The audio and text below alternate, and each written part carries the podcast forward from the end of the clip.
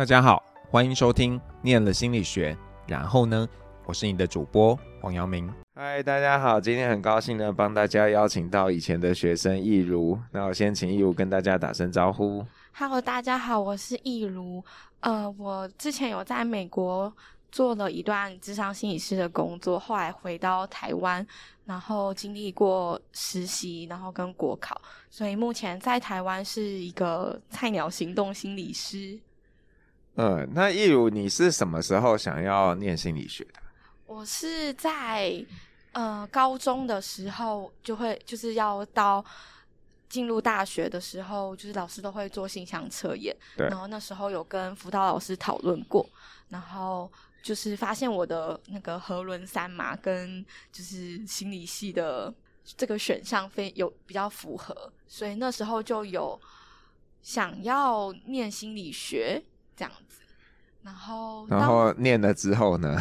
念了之后，就我觉得福就是我是念福大心理系，然后那时候其实有蛮多选择的，但好像也没有很多，因为北部的学校就是那几间。然后可是福大心理系是我觉得一个资源蛮多元的地方，就是它有心理系，然后也有临床心理系，然后就是就连心理系也分成很多很多的组别。嗯、呃，比方说你有你想要学认知，就会有认知的专业的老师；你要学工商，有工商很厉害的教授；然后你要学智商，然后这里也有一群很厉害的老教授这样子。所以就是那时候来到福大心理系，其实我是抱着一个有一点有一点忐忑，可是又蛮又蛮新奇的那种心情，心情新奇跟期待的心情。那你后来是怎么样决定要？因为你是出国嘛，你没有在台湾继续念硕士班嘛？是什么样的一个动机让你没有想要在台湾念，而是选择出国继续念书啊？呃，大大致上有几个原因，就是第一个原因是就是在大学上课的时候就会发现，其实很多的教科书都是原文书，然后把它翻译成。就是中文，所以我们可以去选要念原文书还是中文这样。然后那时候，那时候会发现，就是在念中文的课本的时候，其实有很多的翻译啊，就是你知道那是中文，可是你好像不太知道它到底 详细的内容是什么，或者是它这个。这个词语它代表的意思是什么？然后那时候我就觉得，哎，那我倒不如就是回去一个本来就是英文的地方，然后去 看看说这个内容，或是那边的老师他们是怎么样去讲述或是诠释那个语词，或者是怎么样把这个东西用在呃生活上啊，或是知识里，这样。嗯，这是第一个原因。然后第二个原因是因为我在大学。就是有发现自己其实没有很喜欢 做研究，对，就是呃，我可以去吸收别人做好研究的知识，但是呃，我觉得有一部分不喜欢的原因是因为那个专业 paper 需要有很多的专业的词语，对，然后这让我觉得有一点，因为我是一个比较直直率的人，就是好像。不太会学习怎么修饰成很专业的样子，这样，所以那时候就觉得，哎，好像写论文不是一个我很喜欢做的事情。然后就发现，哎，美国的研究所就是有一些学校，他们是不需要，就是不需要写论文就可以拿到文凭。没错，对对，这是另外一个小原因，这样。嗯、然后再，我觉得第第三个原因就是。呃，那时候大三有机会到美国看一下他们的就是念书的环境，然后那时候我蛮蛮惊喜的，就是他们在上课的时候，就是不是不是照着课本，就是一直一直教或是一直学习。反而是就是大家就是会准备好，然后到课堂上用一个非常开放性的方式，就是老师问问题啊，然后学生也问问题，然后就是一种比较对谈式的教学。然后我觉得这让我非常，也不是非常，就是感到非呃感到喜欢，然后就感觉在那个课堂上会激发出很多不同的想法，这样子。所以那个应该不是交换吧？不是，是？是是游学哦，游学，然后就一个一个月的时间，嗯，然后就也刚好家里有有呃机有机会让我去。就想说还好可以把握这机会，还可以出去玩这样子。嗯，所以你那时候就决定要去念智商类的硕士班，那会不会很难申请？呃，我那个时候其实申请的时间有点赶，然后我就直接找代办。嗯，但是我其实后来有发现，这个申请，如果你觉得自己的英文能力还可以，然后有很长的时间的话。就很长的时间来准备的话，其实是有，其实是可以自己处理的，这样，然后就可以省一笔代办费。对，可是要去念智商类的，它的语言门槛可能会是高的嘛，然后竞争可能也比较激烈。嗯，我觉得我当时在，我觉得当时在找学校的时候遇到一些困难，那个困难是其实没有太多的经验分享，所以我好像也不太知道美国的哪一间学校是是在智商专业领域比较优秀的，或者是比较多资源的，所以那时候做了很多功课在找学校。嗯，然后语言的门槛的话，它是最少是要求托福要八十分。嗯，对。然后我当时就。重考了很多次，要哎、欸，这个要考 GRE 吗？还是不用？要要考 GRE，要考 GRE。对，可是 GRE、嗯、其实 GRE 对台湾人来说难的不是英文，是哎、欸、啊难的不是那个逻，因为 GRE 其实考逻辑。对。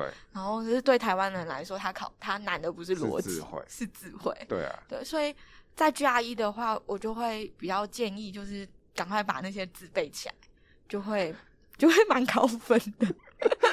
学姐，这个很难，好不好？我也是有考过的，那个字完全就是根本就不觉得生活中会用到的字。知道哦，我然后嗯，我那时候准备的时候就是利用很多就是生活上的就是。小小配博这样子，比方说杨、嗯、明很喜欢米菲，然后我记得有一个英文单字，我就是用这件事情，然后去记住 那个单词的意思。哦，好好好好笑。所以那那个时候在美国，然后你念完了也在那边职业，那是为什么又会想要回来台湾？呃，我觉得这也会牵扯到我当初想要出国念的原因，就是呃，有一部分是因为我想要去看看国外的咨商环境。嗯，因为过去的台湾的咨商环境，大家其实都知道，其实是蛮不友善，然后也也不是那么的完，制度也不是那么的完善。然后现在有越来越好。但我觉得，相较于美国，还是有一段落差。然后我那时候的想法是，我可以去国外看看他们是怎么样把他们的制度建立起来，然后回到台湾，就是这是我的愿景，就是想办法，就是可以帮，就是台湾的职场环境尽一份力，这样子。然后再来就是因为我，呃，念完书考到证照，然后去工作之后，其实。会是会这个困难是我们会需要从学生的身份转换到呃工作签的身份，嗯、然后那个签证就是有够难的，有够难抽到的。这样就是它是一种大乐透的方式，嗯、就是你申请了也不一定会被抽到。这样，所以那时候有一部分的原因也是因为就是没有没有抽到工作签，那我就没有身份可以留在美国工作。所以你是用一年 OPT 还是？对，我是用一年 OPT。嗯，在那边工作了快一年。嗯，对。然后再就是疫，因为疫情嘛，然后美国那时候就是呃，大家都不戴口罩啊，然后 对，然后就是有一部分也是因为呃，他们疫情爆发的太严重。对，嗯，没错。可是回来的路很辛苦哎、欸，因为。是不是目前台湾还是不会承认你们在那边的？比方说休克，呃，休克会他会去对嘛？是不是？嗯、那还但是实习是不承认的嘛？呃，还是会承认部分的实习的部分。应该说，因为美国的，就我们我根本刚刚也有讲到，就是美国的制度跟台湾的制度不太一样。对。然后在美国，他们是会有会有类似台湾的兼职实习，嗯，可是他们不会有呃台湾的全职实习。可是他们的全职实习由是他们类似全职实习的制度是有点像，呃，在考完照之后，然后你还是必须要。嗯、呃，在督导底下工作两年，嗯，然后可是那个部分是会有薪水的，就是他们是真的把你当成一个已经受过训练、专业的心理师在做这件事情。嗯，可是，嗯、呃，在台湾的话，变成说你必须要做完全职实习，然后那个实习还是没有资薪，对，然后才能去考照。嗯，所以他们。没有承认你在美国工作的那那一段时间的那个实习，对，就是他的那个国考的要求是必须在国内实习，然后这个实习必须要有就是学校来认证，就是不只是实习机构要认证你的实习时数之外，还要挂在一间学校底下，然后这就会让回来台湾的国外学生有蛮矛盾的状况。对然后那个，不过至少至少没有完全当你们考照嘛，对，因为这个感觉上也是这几年可能人多了，然后才有一些学校有开这种就是督导课嘛，类似让你们去实习，嗯，然后你有一个地方，因为你们去实全职实习，好像还是要接受督导嘛，对，所以这个因为你有修这个课，然后才会有人去当你的督导，这样，我我的理解是这样，嗯，就是。学校这边会有一个督导，然后机构那边也会派督导。嗯，然后我觉得那时候最大的困难就是，呃，我从国外回来台湾，然后其实督导是需要负责你在实习过程中的任何，呃，你的智商行为。嗯，对。然后我那时候有的矛盾就是，这些教授就是一个都不认识我，然后也不知道我学习学的怎么样，然后他们要怎么样。就是，呃，挺起胸膛说，我可以为这个学生负责。我觉得，就是，所以他们很冒险啊，他们很勇敢的，愿意愿意当你们的这个怎么讲靠山嘛？对啊，就是其实这一路走来，真的是有很多的幸运跟感谢。哦，其其实你也知道，在台湾的老师。也不见得真的能够了解透彻，或甚至他知道你可能不适合，可是他不得不要当你的督导，因为你是他的学生。辛苦了，各位老师们。那你自己在这段从，就是说，你你觉得会有差异吗？觉得在美国做智商工作，跟你在当这个全职实习在台湾的时候，还有包括你现在在当。这个真正挂牌的一个心理师，你在做的这个服务上，你你的本质应该可能没有太大的差异啊，但是你的心境会有什么样的不同啊？我觉得我在心境上的不同是，我觉得美国是一个对专业非常尊重的国家。嗯，对。我想这个 这个可以讲吗？可以啊，可以啦。我们都知道，呃，我们没有那么尊重专业。然后，呃，但是在就像我在美国的，不管是兼职实习，或者是我在后来的工作，就是我是完全不需要碰到任何跟行政相关的事情。嗯，比方说，呃，这个个案来，他要预约智商，然后要，呃，他要，呃，改时间啊，或者是说，哎，他突然有状况不能来，这种取消这些事情，就是我们是。完全不需要，然后他们是呃有一个非常专业的团队，就是在柜台，嗯，然后帮心理师们好好的处理这些事情。嗯，然后我觉得这让心理师在接个案的时候，可以真正的就是只专注在接这个个案，然后好好的把它承接住，这样。然后但回来台湾之后，我有到社区机构去实习。然后在那边的实习，我觉得就是我知道我自己，我其实是一个可以把行政做得很好的人。然后，但是在做的过程中，我就会有，就是有一点挤压到我照顾个案的时间。对，然后我觉得这是让我不适应的地方。然后再要说第二个不一样，就是在台湾的文化脉络跟美国的文化脉络不一样。然后就像我们刚刚也讲到，就是智商环境的不同，所以面对这些不同，其实还是会有需要去调整自己跟调试自己的地方。就是不管是在跟个案之间的相处，要考量的文化脉络不同，这样子。然后，所以在那一年的实习当中，我也跟我的就是专业实实习实呃实习专业督导们，就是有去调整跟磨这个部分。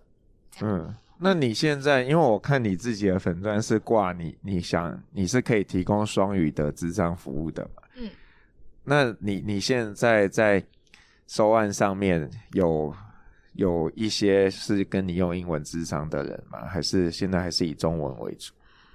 我我我必须诚实的说，就是就是现在，嗯、呃，就从实习到现在，大部分都还是中文，嗯，这样子。然后，其实我有发现，就是虽然我是用我是写中中英双语，可是我那中英双语我是用中文打的。所以，所以你要用英文打。对，就是感觉感觉好像，呃，就是那些真的需要英文智商的人，他们其实是有可能看不懂这个资讯的。嗯，对，所以这部分我也有在想要怎么调整。不过我，呃，对于英语智商这个部分，我是在实习的时候，那时候因为疫情嘛，然后是有确实在实习机构。协助就是长隆长隆的技师他们，因为他们要随时呃要他们要配合呃政府的防疫制度，嗯，所以他们会需要一直被隔离。然后所以其实那时候他们的身心压力也蛮大的，尤其像医护人员他们是蛮受到就是大家的支持跟体谅。可是呃像技师他们就是偶尔可能真的受不了，然后犯了什么就是防疫的规定。之类的，其实就会一直被责骂，所以那时候他们的身心压力其实是蛮大的。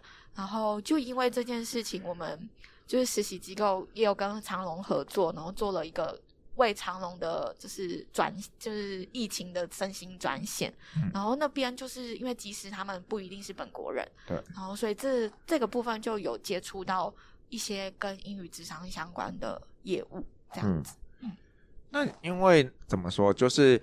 呃，因为我有在前几集我没有访一个在美国执业的临床心理师，然后疫情的关系，很多人就会线上做心理咨商嘛。嗯，那你现在因为你有那边的执照啊，你还具备这样的职业资格吗？就是说你可以远距跟你的个案这样子来提供服务。呃，我有执照。但那个执照要花钱更新哦，OK，对，要上课也应该是不是也要上课还是对？对，还是会需要有那个在在教育积分这样，嗯嗯，对，所以目前目前那个执照是已经到期的部分。好，那那你自己现在身为一个行动心理师。你有什么样的愿景啊？就是你希望自己，如果理想上，你希望可以做到什么？我的愿景哦，就是我希望我可以专注在接案，嗯，然后也是好好的推广心理卫生相关的知识，然后再来最大的一部分就是我刚刚有提到的，我会希望。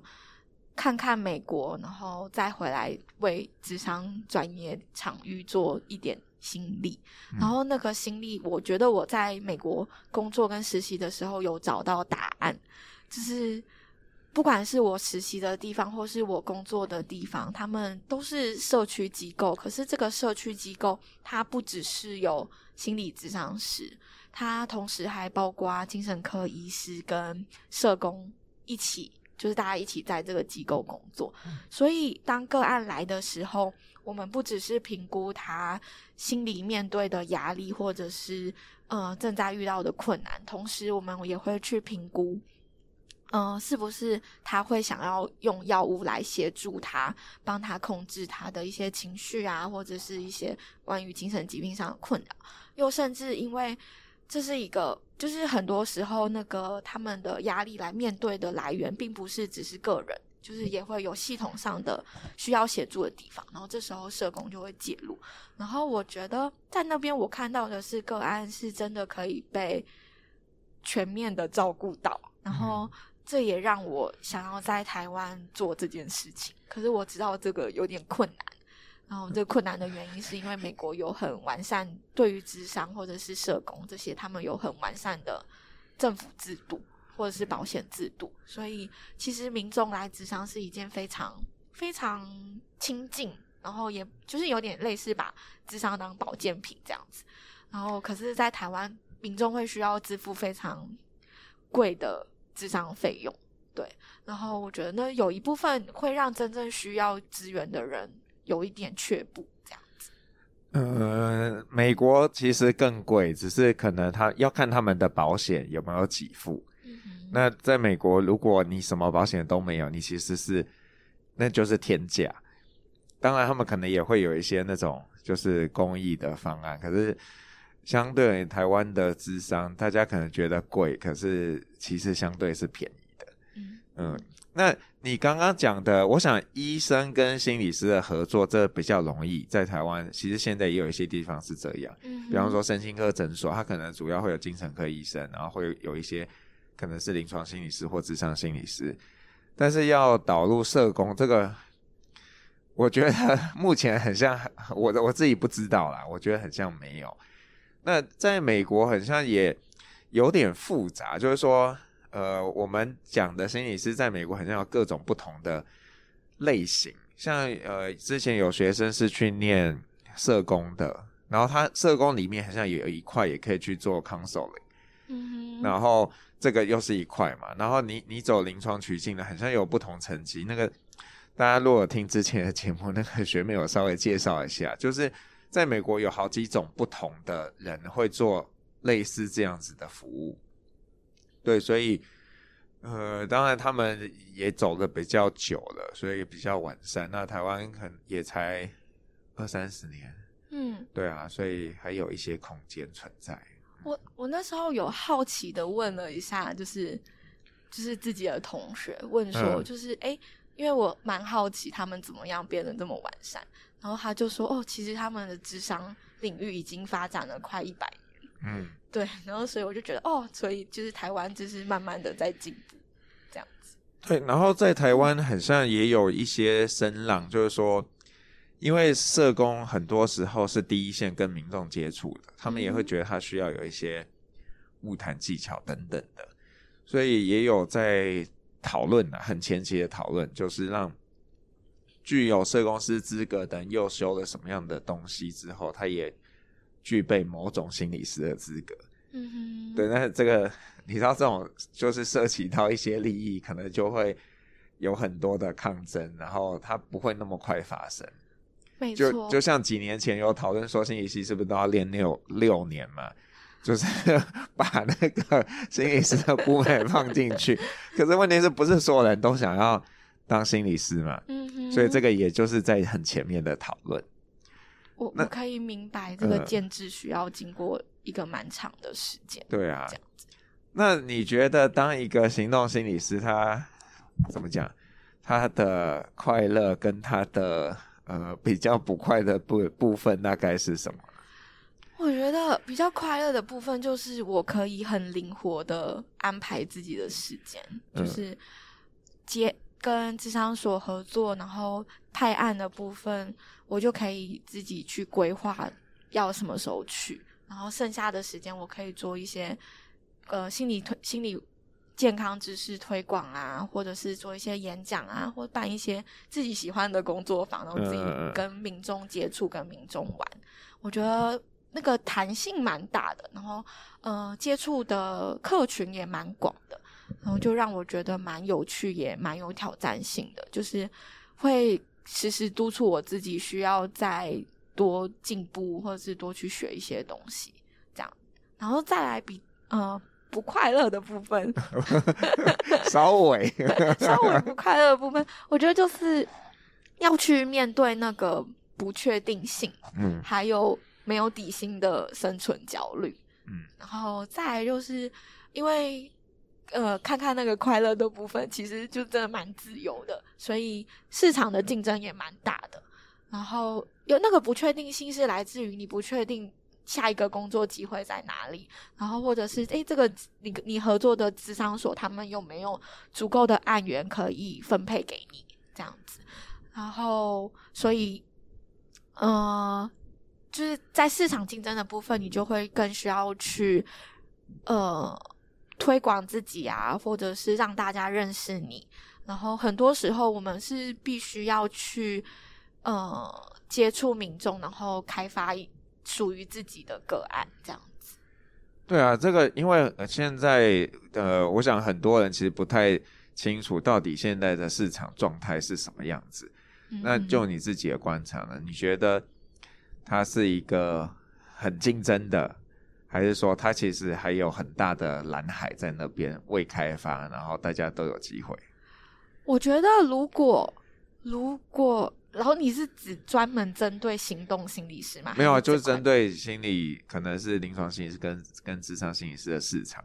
嗯，我觉得如果你对工作没有很多的限制跟要求的话，可以来。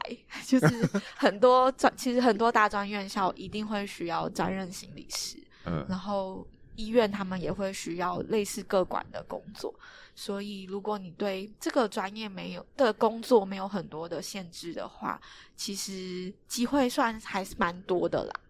这样，但如果是就行动心理师这块，就是做自费市场的话，就蛮，我觉得蛮蛮竞争的。嗯，就是那个竞争来自于第一，大家都不认识你的时候，你会很难起头。然后第二是。呃，第二是市面上有很多心理师，其实然后再加上刚刚讲的，就是在这个智商环境还不成熟，就是民众还没有那么的认识他之前，其实大家会对那个收费有一点却步。然后我觉得这也是我现在在面临的问题，就是面临到的一个困难。就是像我有之前在实习的个案，然后会愿意来跟我重新咨商，可是因为实习之后收的费用跟现在正式的时候的费用是不一样的，哦、然后所以就会让他有一点犹豫。对，嗯、没错。这 这很无奈，很无奈啊！这没有，因为大家想到的只是想到我跟你。在这里一个小时，我付出多少嘛？但他们没有看到你为了能够服务他一个小时，你背后有多少的努力嘛？嗯，这就是我们很欠缺的。我们总觉得，像我们请水电师傅来装个灯，然后他收个几百块，就为啥就这样的 工钱？对啊，好像一个出场费就要几百，你就觉得呃可以这样吗？但是你也会知道，就是每一个人都有自己的专业，然后这这真的。很难去评价多少，甚至现在大概公定是两千一个小时，都不能算是贵了。我觉得，嗯、通常是一千六到两千五这个 range、嗯、这样子。有啦，应该会慢慢的那个。可是，呃我也要就是帮我那个个案平反一下，就是其实他也有跟我讨论到，就是他他想要跟我商，就是我们要商量嘛，但是。那个商量是，他也不想要让我觉得他没有尊重专业。OK，对，嗯、然后，所以我就跟他讲说，没关系，就看看你那边预算哪多少是你可以负担的，然后我们再来讨论这样子。所以智商所有给你这个空间？嗯、对，嗯，算是有。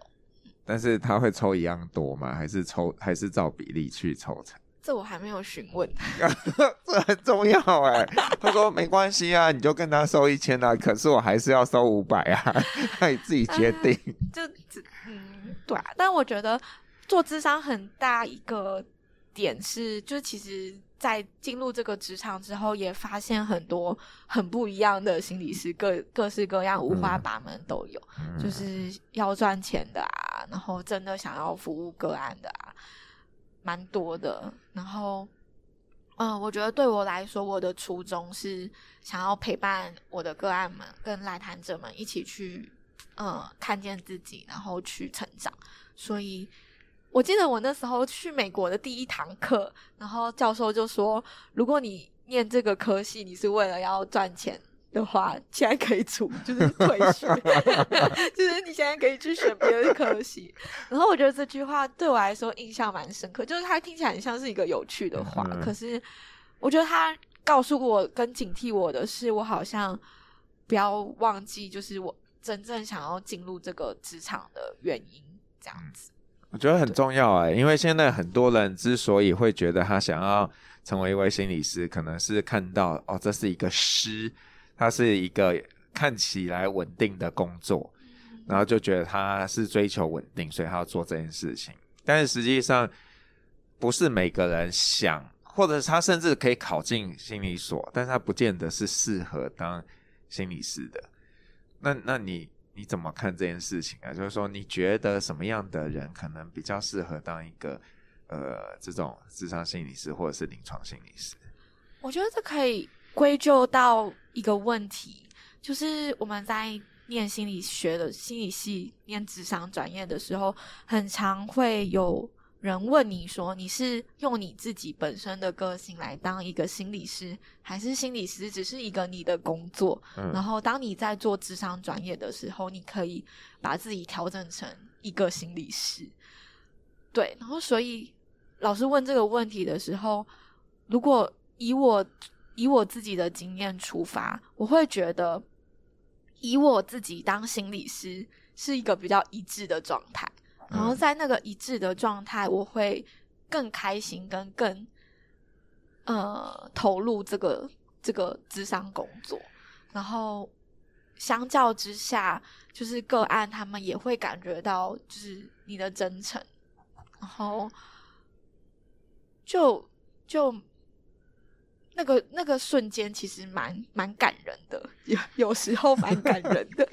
可是可是那那是什么样的那个啊？就是说什么样的元素是让一个人可能是适合就是当一个心理师？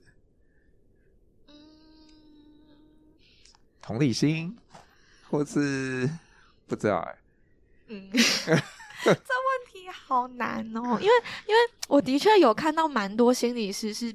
在工作的那个当下，把自己调整成一个心理师，嗯，然后啊，我知道了，所以，所以我大概可以回答的是，当这个心理师可能会需要有什么特质？对，就是，嗯、呃，同理心嘛，然后会愿意有耐心的陪个案去探索，然后是比较有弹性、开放的，就是，呃，当我。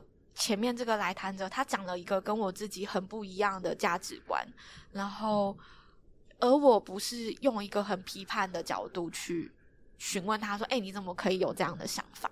反而是去跟他一起探讨说：“哎，这个想法怎么怎么来的？”对，然后，呃，带着他一起去看，哎，是不是有其他的可能性？然后，从而可以让他在他的生命中有更多不同的选择。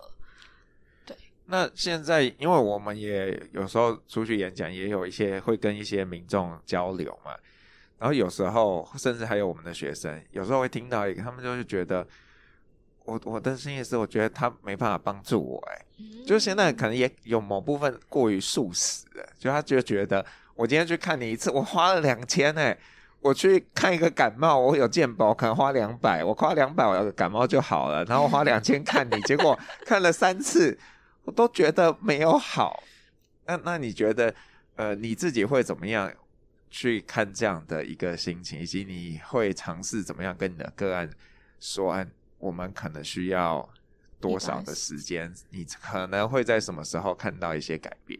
嗯，这是一个很好的问题。有人有人这样跟你 complain 过吗？有啊，尤其是在台湾比较长。嗯，对。然后我觉得这也跟我刚刚讲到的，就是美国把智商当成是一个保健品，就是你吃保健品的时候，你不会，你不会觉得哦，我吃一颗我就一定要，就要变好。对，然后所以呃，遇到这样的状况的话，我通常会去跟他们讨论说，他觉得的好是什么？嗯嗯，就是是要把问题解决嘛，或者是说他想要在我们的职场里面得到什么样的成效才叫做好？然后再来就是，真的是要科普一下，就是就是心理咨商它是一个渐变性、渐渐渐的过程，就像你从小长大三十年，就是这三十年你都会经历到很不同的事情，所以每一次的。每一次的智商过程跟每每一次的智商，其实都会有小小的改变。然后这个改变有的时候并不是照你期待的样子，可是那并不就叫不好。嗯，对。然后，嗯、呃，不过不过我也会蛮尊重，就是如果他们觉得诶都没有效，然后他要换智商师或者怎样，我也都蛮尊重的。就是没关系，就我不适合你，那。